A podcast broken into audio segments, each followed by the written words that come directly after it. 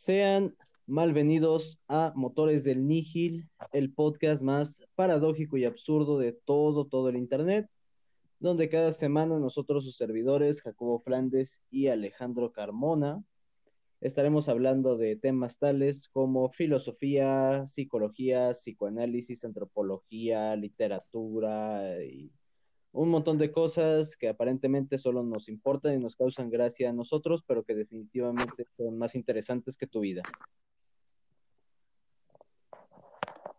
Muy bien, pues bienvenidos a este que es cuarto episodio. Y en esta tarde tenemos un tema pues un tanto interesante, ¿no? Pero primero sí queremos mencionar algunos aspectos estadísticos que nos hemos encontrado en Spotify que creo que valen mucho la pena resaltar el día de hoy.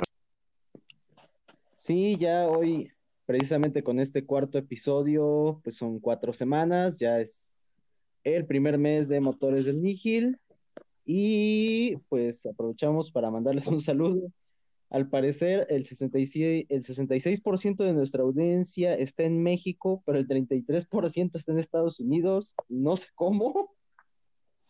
El 33% son casi como tres personas, creo, ¿no? O sea, es bastante para nosotros, ¿no?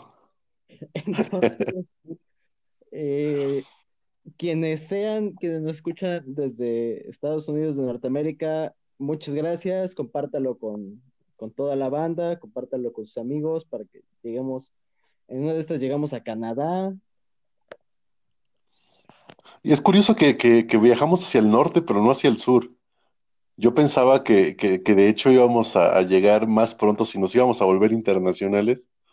Iba a ser más fácil llegar a Colombia o, o Argentina o algo así, ¿no? No me imaginé que de hecho viajaríamos, pero para el norte. Pero pues Mara, qué, qué, qué, qué agradable sorpresa. Sí, un saludo a todos que nos escuchan de, al otro lado de, nuestra frontera. Eh, también que el 89% de nuestra audiencia nos escucha en Spotify y hay un 8% que nos escucha eh, desde la plataforma de Anchor, que es a través de la cual hacemos esto, y que sorprendentemente hay un 2% que nos escucha desde otra plataforma, porque también estamos en Google Podcast, en Apple Podcast, estamos en todos lados pero sigue siendo más. Eh, así que pues ya saben, ¿no? Así que no hay excusa para escuchar motores del Nígil. Pueden escucharnos en todos lados. Eh, también el 12% de nuestra audiencia tiene entre 18 y 22 años. Eh, centennials. No voy a decir mi edad, pero eh, centennials. El siguiente bloque, que de hecho son los más numerosos, son personas de 23 a 27 años, es el 54% de nuestra audiencia. Ok, está. Está 2-2-2-2-2. Y el 33% de la audiencia tiene entre 28 y 34 años. Gente de bien, gente educada, gente responsable y que sabe actuar en sociedad. Sí, sí, sí. alguien por ella presumiendo de su generación, pero pues en, concreto, nos escuchan de entre 18 a 34 años, que digo igual muy gracioso que no nos escuche gente más joven de 18. Pero bueno. Pues bueno, el tema del día de hoy va a ser empezar a hablar de un sujeto sumamente eh, paradigmático y Curiosamente, Tlaloc nos hizo el día aquí en, la ciudad de, en la bella ciudad capital de Tlaxcala. No sé si en Tlaxco está igual, pero pues aquí Tlaloc se, dejó este, caer un poquito. ¿Y qué, qué, más acorde al tema del día de hoy que esta lluvia, ¿no? Y sobre todo este pequeño sonido que van a escuchar ahora. Este pequeño sonido, ¿no? Este, conmemorando el primer mes de Motores del Nígil, y al mismo tiempo, pues lo que les comentaba, ¿no? Este, qué, agradable sorpresa por parte de Tlaloc el soltarse tantita lluvia, considerando la naturaleza de la persona, o más bien dicho, el personajazazazazo, del cual el día de hoy vamos a hablar. Sí, y que es personaje o incluso hasta personajes en plural, no, no hay nada claro. Pasa algo como, como Jesucristo que, que no sabemos si, si Si era uno o era varios, o si existió. que de hecho De hecho, hasta, también le pasa a, a- ¿sabes a quién? A, a William Shakespeare. O sea, creo ah, que también.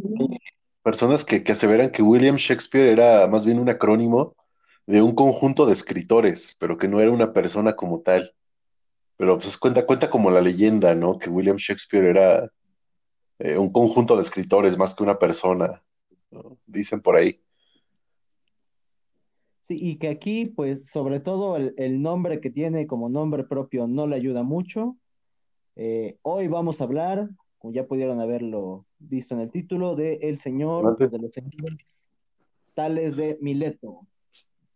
Era muy curioso, ¿no? Que antes, o, o que consideremos a las personas, este, eh, porque puede haber un tal de cualquier tal lado, pero pues para ponerle un, una- un contexto, ¿no? al personaje, pues se le ponía este, e- el lugar de donde es, ¿no? O sea, obviamente Tales de Mileto era de la población de Mileto. Si no mal recuerdo, por el momento sería, pues por ahí algunos lugares de Turquía, creo. Este, y pues imagínate, ¿no? O sea, que en algún momento te lleguen a conocer como Alejandro de Tlaxco, Jacobo de Chimalpa, ¿no? O sea, estaría ahí los dos, ¿no? En algún momento ser recordados por los anales, y siempre me voy a preguntar por qué esa palabra, los anales de la historia, como Alejandro de Tlaxco, Jacobo de Chimalpa, ¿no? O sea, está, O, está motor, curioso, ¿no? o motores del Nígil. Ah, Ándale, ¿no? O sea, Alejandro de Motores del Niji, Jacobo de Motores del Niji, ¿no? O sea, en algún momento, en algún momento. El internet del... Pero bueno, ¿qué podemos saber sobre la vida y obra de este personaje, ¿no? Y por qué es importante para nosotros también. Se cuenta la leyenda que nació aproximadamente unos entre 6 a 7 siglos antes de Cristo, ¿no? O sea, por ahí del 600 y pico antes de Cristo. Y de su vida previa a ser el señor Don Tales de Mileto, filósofo, pues de hecho se tiene muy poca información, ¿no? No sé si tú encontraste algo. Pues, por ejemplo, lo que ya he sabido, que era de, Mileto, que era jónico, que desde luego fue un filósofo, que fue matemático, hasta hay un teorema con su nombre, geometra, fue físico y, y en sus tiempos libres era legislador griego, y que precisamente hay quien piensa que, que no era uno sino varios, porque eran, no era un tal, sino unos tales, unos tales que decidieron ponerse a pensar en, en Mileto, que de hecho estuve pensando en ese ejemplo y, y también pensando un poquito en Jesucristo, que qué tal que no era Jesucristo, si no eran los Jesucristos, o sea, podrías hacer hasta una banda de música con ese nombre, De nada por la idea, los Jesucristos, ¿no? Los ¿sí? Jesus. Juntas Hay una a, a Marco Antonio bueno, no Solís, sé si todavía exista. Eh, creo que era así como de rock gótico, una onda por el estilo que se llamaba este, Jesus on Éxtasis, ¿no? Jesús en éxtasis. No sé si todavía exista, la verdad, ¿no? Pero pues, los tales, ¿no? O sea, suena, suena bien como para una banda de post-punk rock, algo así. ajá, pero esa, esa de los Jesucristos, me imagino así como juntos a, a Marco Antonio Solís, a Diego Verdaguer y a John Wick en el bajo, Algo así. Quedaría chido. Sería un éxito, pero este señor Tales sí era de la, de la polis de la costa de Jonia, que hoy es Turquía, y pues es conocido por ser el, iniciador de la escuela de Milet. Tiene una característica importante, tales, ¿no? Que, que, que le pasa a muchos estudiantes actuales todavía, que de pronto este, se van a estudiar a otro país o a otro lugar y al momento de regresar traen unas ideas completamente contrastantes con, con el, con, el contexto en el cual nacieron, ¿no? O sea, tenemos, por ejemplo, ¿no? Este, creo, si no mal recuerdo, ¿no? el señor Felipe Calderón fue a estudiar a Harvard, ¿no? Pero pues obviamente regresa a México con ideas estadounidenses, este, ideas gringas, ideas de economía gringas, ¿no? Y demás. Y, a, tales o a, o a los tales les pasó algo similar, ¿no? O le, o le pasó algo similar, puesto que gran parte de su, de su conocimiento, ¿no? de su estudio, fue llevado este, en Egipto, ¿no? Por parte incluso de sacerdotes egipcios. Ajá, con los persas. Se andaba codiando con. Y creo que también este, la, idea de, haber estudiado en Egipto va en algún momento a, tener mucha relevancia con uno de sus más grandes postulados, ¿no? Que ahorita hablábamos de Tlaloc, ¿no? Y de la lluvia y de la chela, ¿no? Y es que, este, bien o mal, la, idea religiosa egipcia contemplaba ciertos fenómenos, ¿no? obviamente religiosos, pero que al parecer a tales le llamaron la atención, ¿no? O sea, a tal punto de cómo es que los egipcios se fascinan tanto por un río, ¿no? Lo que era el río Nilo. Hasta incluso llegar a adorar las criaturas del, del río Nilo, ¿no? O sea, para nosotros es bien bonito pensar en un dios como ente barbudo allá en el cielo, pero pues, los egipcios son de, güey, o sea, son dios con cara de cocodrilo, ¿no? Porque yo lo la vida, ¿no? Este, el buen dios Sebek o Sobek, depende de la traducción. Por cierto, hágase un favor y escuchen Sacrifice unto Sebek de la banda este, de California Nile y pues me lo van a agradecer, ¿no? Pero hasta qué punto, ¿no? Hasta qué punto algo del orden de lo natural, ¿no? Los egipcios le empiezan a dar algo de, connotación divina y sobre todo algo tan simple que podría ser para nosotros el zaguapan o el atoyac y generar de este río, ¿no? El río Nilo, un, aspecto importante de la vida y de, y de su quehacer, ¿no? Creo que también esta, esta adoración que la gente de Egipto le tenía al Nilo demarcó bastante, bastante las ideas posteriores de Tales de Mileto. Sí, pues teniendo en cuenta, eh, se, sabe, se piensa o incluso se cree que se anduvo codiando con, precisamente con médicos persas y obviamente de ese lado, pues de ese lado del mundo, eh, estas civilizaciones del desierto, que también es algo muy, muy importante, creo yo, que sobre todo para estas civilizaciones que crecen en el desierto, o sea, el agua es lo máximo. Eh, sí, claro. Por ejemplo, esta, Ajá. Por ejemplo, estas costumbres eh, judías de purificarse todo de cabeza a, los pies tienen mucho que ver con el, con el hecho de tener que vivir en desierto, eh, estas mismas leyes judías de que eh, mujer que se encuentra en su periodo debe de excluirse, se escuchan bien culeras, patriarcales y todo, pero también tenían su, su que ver, porque pues en un desierto la temperatura es gigantesca, entonces imagínense con un flujo de sangre abundante, en el calor del desierto, o sea, era necesaria también el agua. El agua adquiere un papel sumamente importante, sobre todo para estas sobre todo para estas civilizaciones.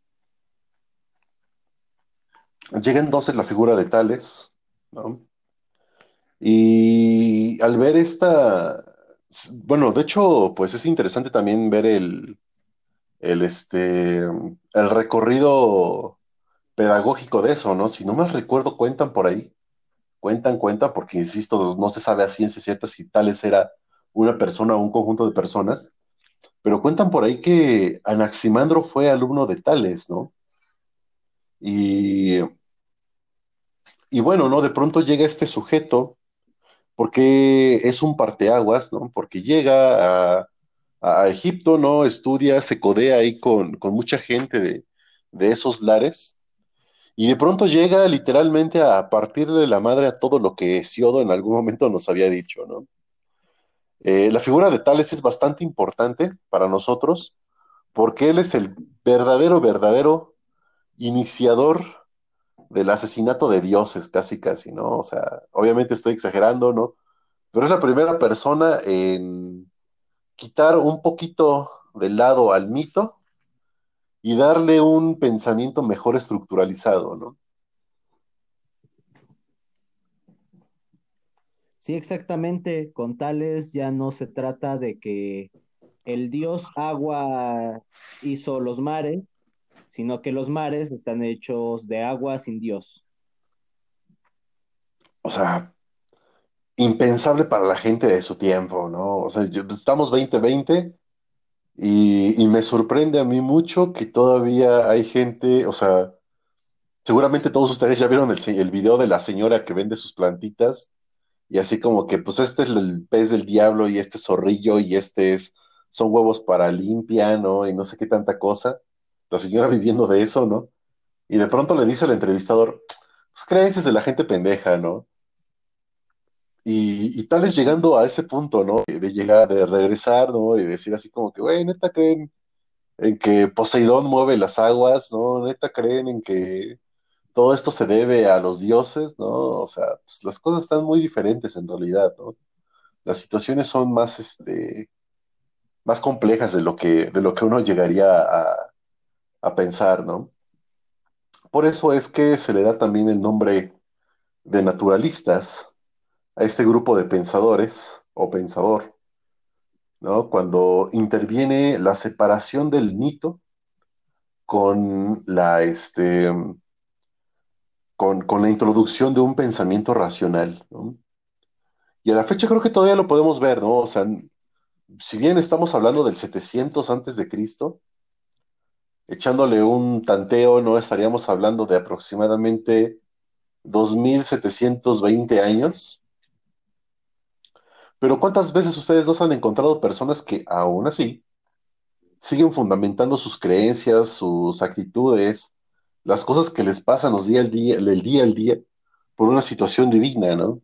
O sea, gente que prefiere decir que el coronavirus es un efecto de la ira de Dios porque somos pecadores, a pensar de, güey, pues es un virus que de pronto por mera acción evolutiva cambia su cepa, se vuelve mucho más agresivo y con ciertas características que lo ayuda a sobrevivir en ambientes hostiles, higiénicos, que serían los creados por el ser humano, ¿no?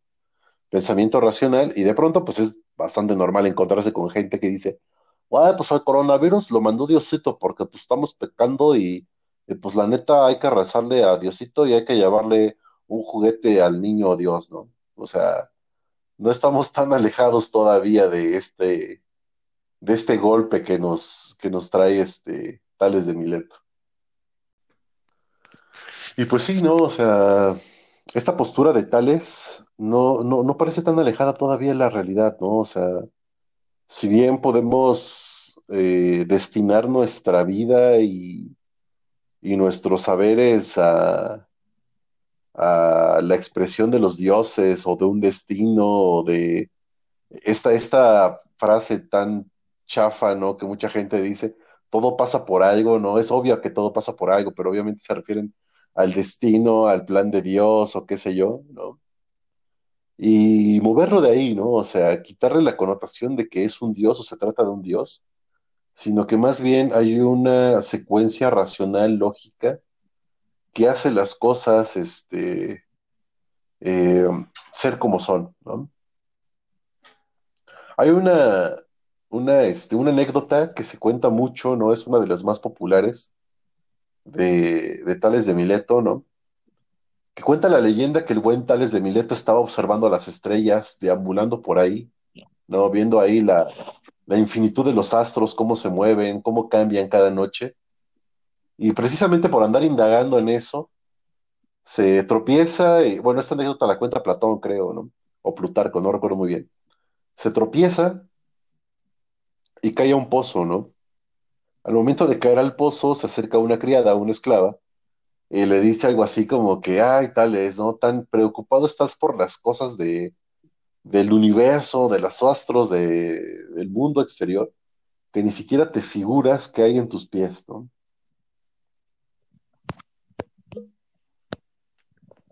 Sí, los, De hecho, es un, un historiador, creo, de nombre también Diógenes, el que relata esa historia. No, no confundir con Suponiendo. de Sinope.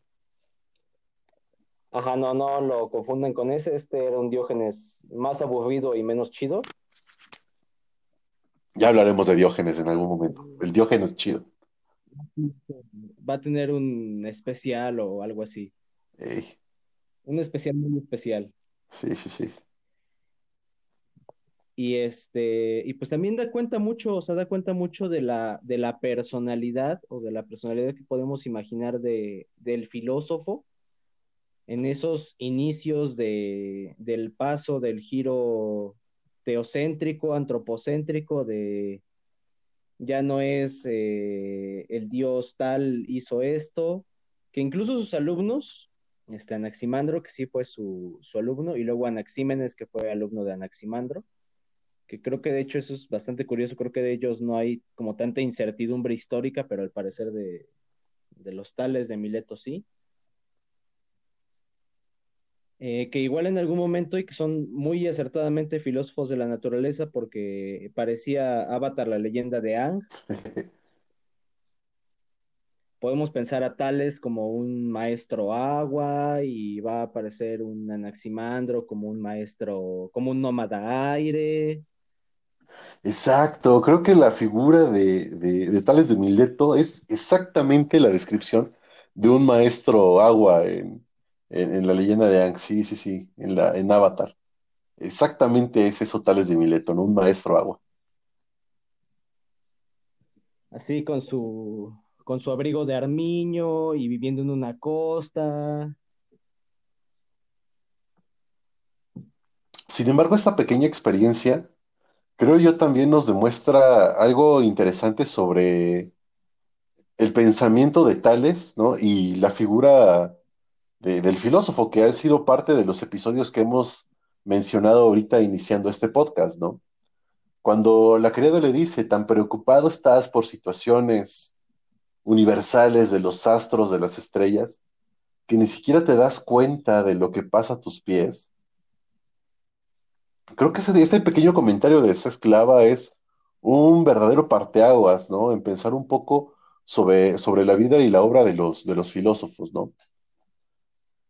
¿Hasta qué punto, por ejemplo, ahorita, no? Creo que sacaron una película de, de, este físico súper famoso en silla de ruedas, este, Stephen Hawking, ¿no? Si no me recuerdo, junto con el escritor Stephen King. Pero no, Stephen Hawking. Incluso una historia de su vida, una película biográfica, ¿no? De Stephen Hawking. Eh, y podemos ver un, astrónomo físico sumamente preocupado por, por la partícula de Dios, o sabrá qué tantas cosas, ¿no? Pero de pronto, pues hasta parece que se le olvida que somos humanos, ¿no? Y que tenemos también una historia, un aspecto de vida, una historia de vida, eh, características de personalidad que nos llevan o que nos comandan a tantas cosas, ¿no? Para las personas que nos escuchan y que seguramente están eh, sumamente adentradas en los temas que a nosotros nos interesan, estoy seguro que, que les ha de haber pasado lo mismo, ¿no? En muchas ocasiones. Tan entretenidos están pensando X o Y situación, que muchas cosas simplonas de la vida común y corriente se les pasaron por las narices y ni se dieran cuenta, ¿no?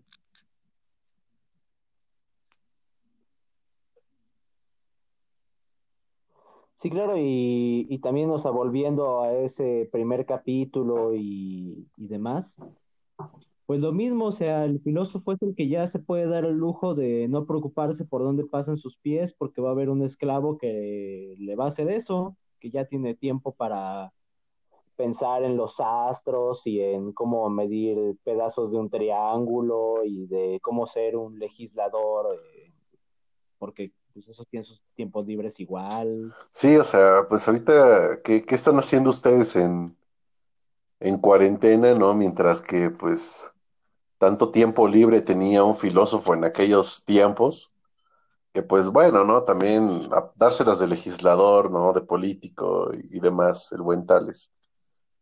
Eh, hay otra anécdota también, ¿no? Que incluso nos, nos, nos llevaría a cabo en un, eh, hasta, poder, hasta poderlo considerar como economista, ¿no? Que es la anécdota de las, de las prensas de aceitunas. Cuenta la leyenda que, analizando precisamente el curso de los astros, Tales auguró que cierto año en específico iba a ser muy bueno para la cosecha de, de, de, aceituna, ¿no?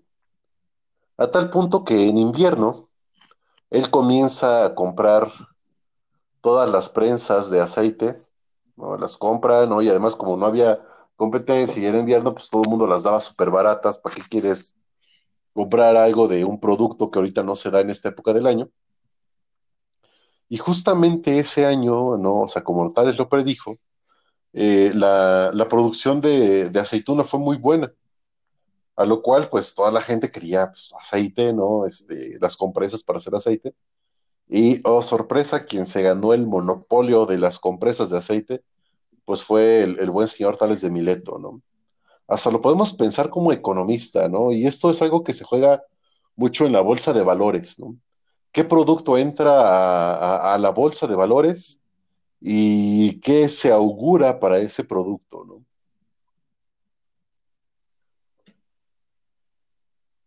Sí, ahorita de hecho, o sea, viéndolo así, entonces el buen Tales se la mató también a Carlitos Marx. Eh, exacto, ¿no? O sea, yo creo que si Tales estuviera vivo ahorita, cuando él apenas tuvo la idea o la noticia más bien de un virus, él se hubiera comprado todos los cubrebocas, todo el gel antibacterial y todos los guantes de látex, y ahorita estaría forrándose de dinero.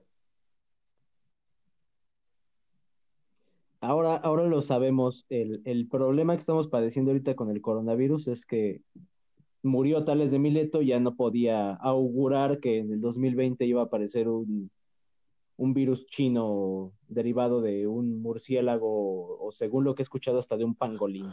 Nah, pero los pangolines son chidos, ¿no? O sea. Bueno, también los murciélagos, ¿no? Los murciélagos son darks. Yo creo que fue más el murciélago porque es darks. En fin. La, la, la idea de, de incluso, o sea, algo que, que, que, actualmente es impensable considerar un filósofo con dinero. Si ustedes han visto los documentales que se hace sobre la vida de, Slavoj Žižek, pues el güey vive bastante humilde en un departamento, ¿no? O sea, en un departamento con una foto de Stalin, ¿no? Porque pues eh, obviamente, ¿no? Este, esa foto fue descargada vía, vía iPhone. Eh, pero pues, tal vez de Mineto pensando que sí se forró bastante bien de varo con, con esa buena apuesta, ¿no? Hay incluso quienes le apuestan a, a romantizar un poquito esa historia y dicen que al final todo el dinero que él ganó lo donó, ¿no? Cosa que yo no creo, ¿no? Que donó todo ese dinero para demostrar que no, que un filósofo no necesita de, de, las grandes opulencias materialistas, sino que pues la función de un filósofo es esa, ¿no? La de pensar y, y demás, ¿no?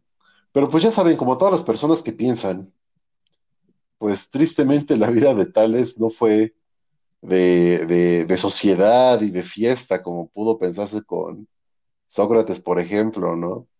Sino que más bien la vida social de Tales de Mileto fue ser el vato raro. El güey raro del, del pueblo. Muy parecido a nosotros, de hecho.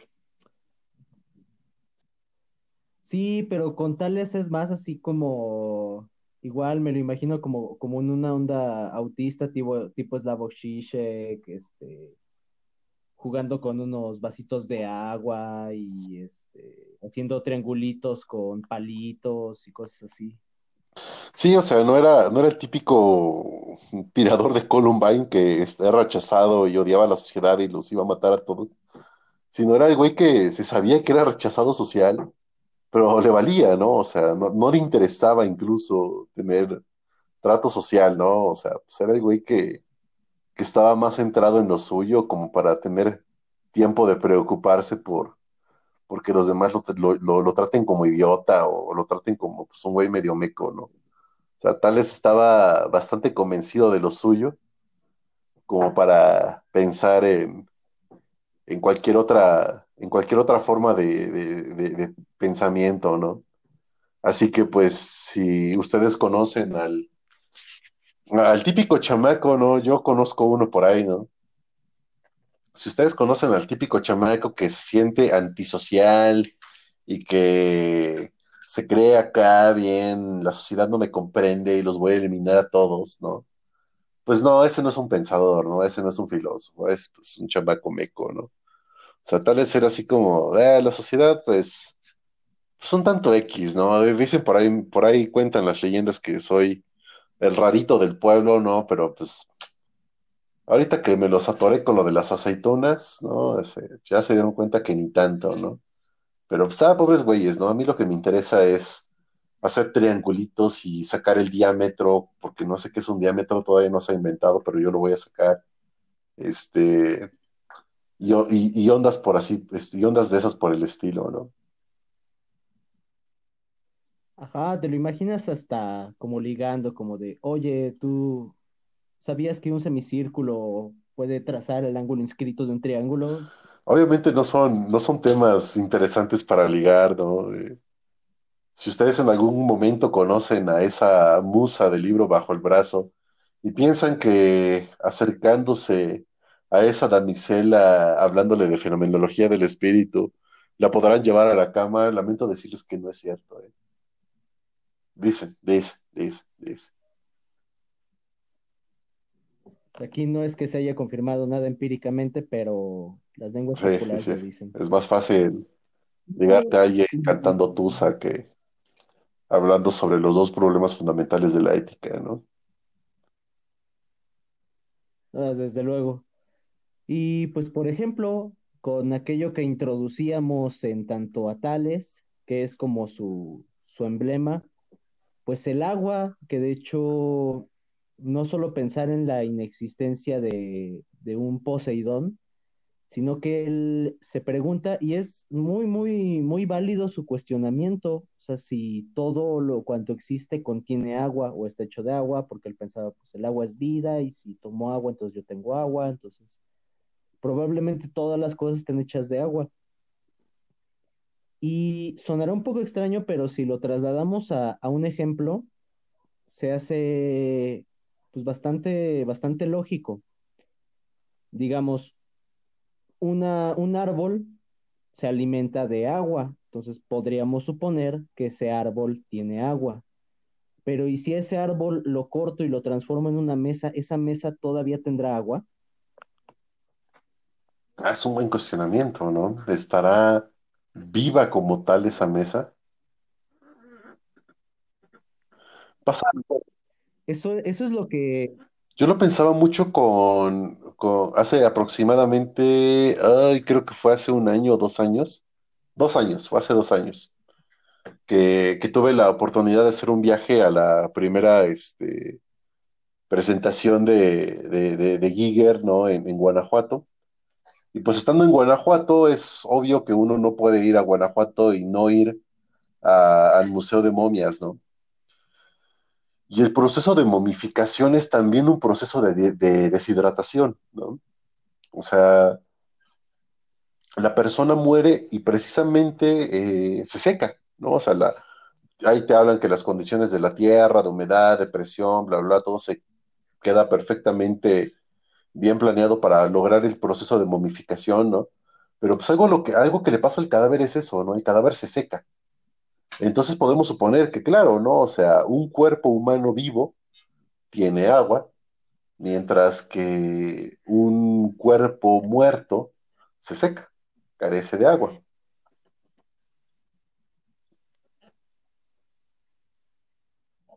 y ahí es cuando pensamos, pero no quedará aunque sea un poco de, pues de esa agua, porque por ahí dicen que somos 80% agua también. De hecho, hasta Bruce Lee lo dijo en una de sus como, películas.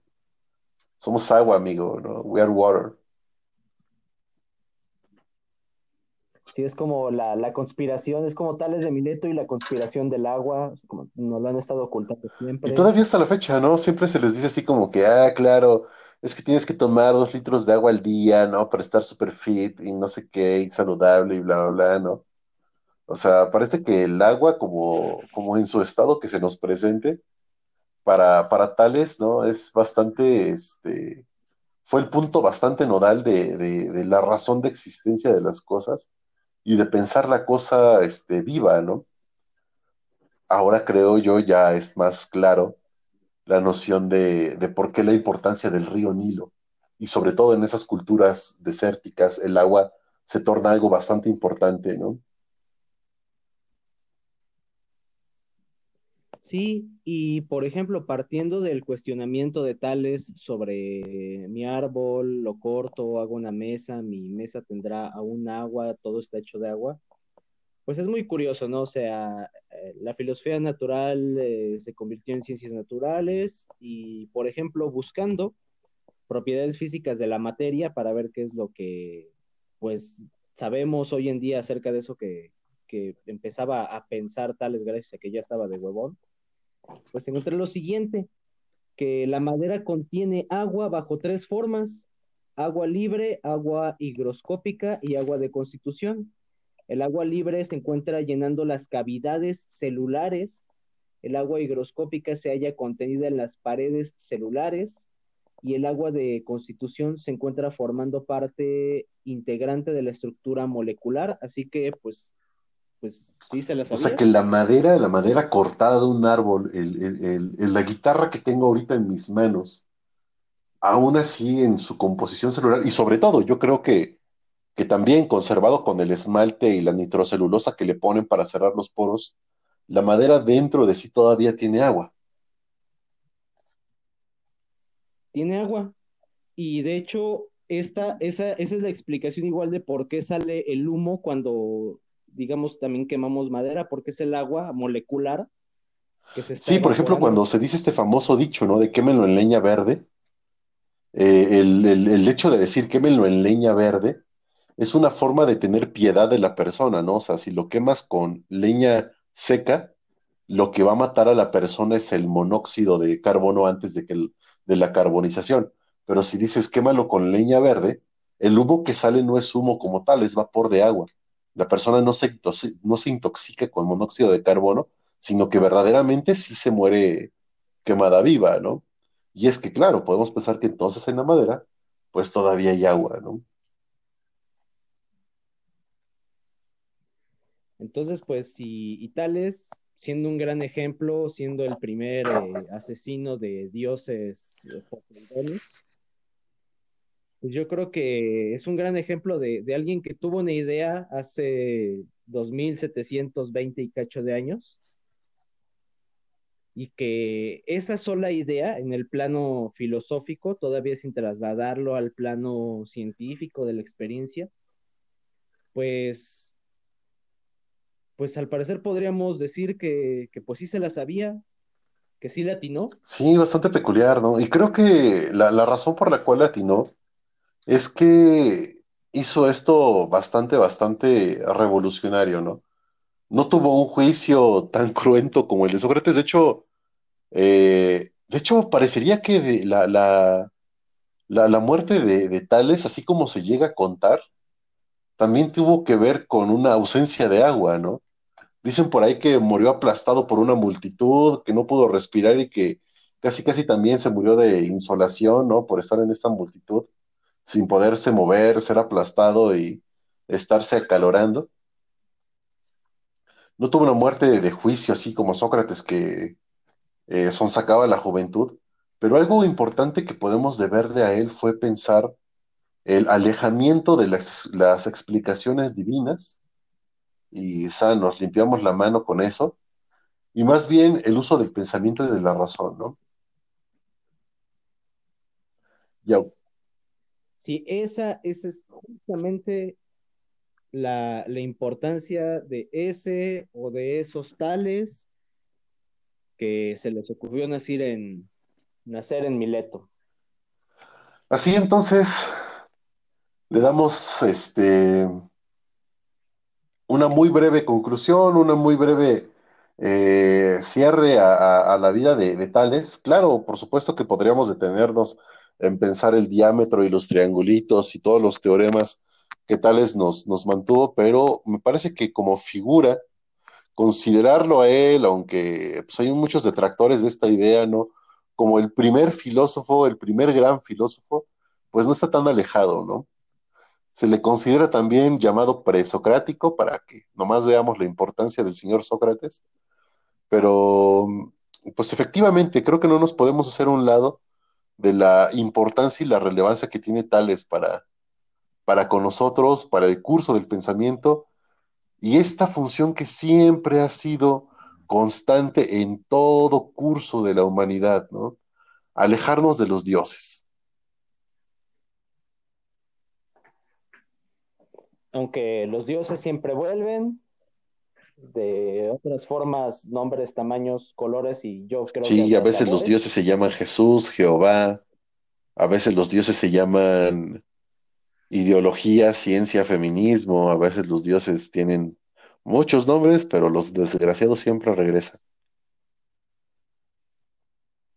Siempre están ahí y pues también ustedes que nos escuchan, sean chidos.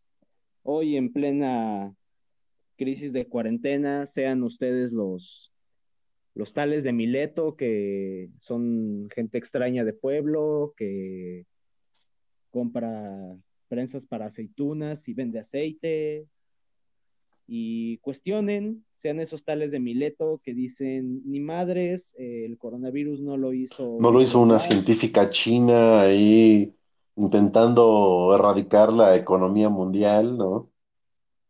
Tampoco se pongan tan conspiranoicos.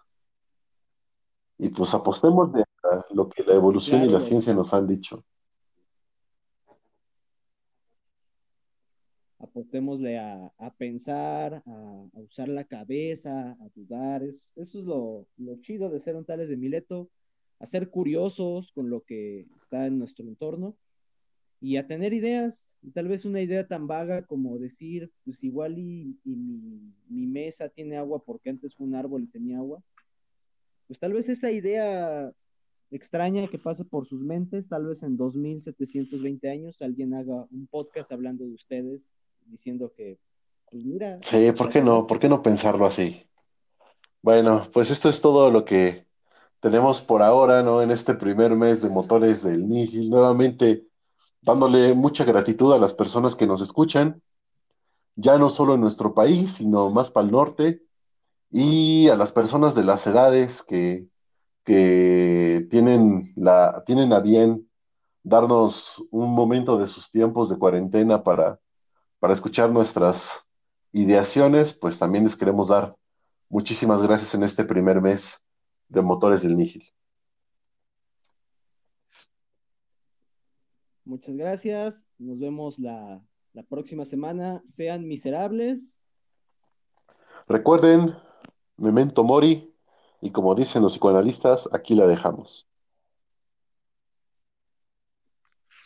Nos vemos.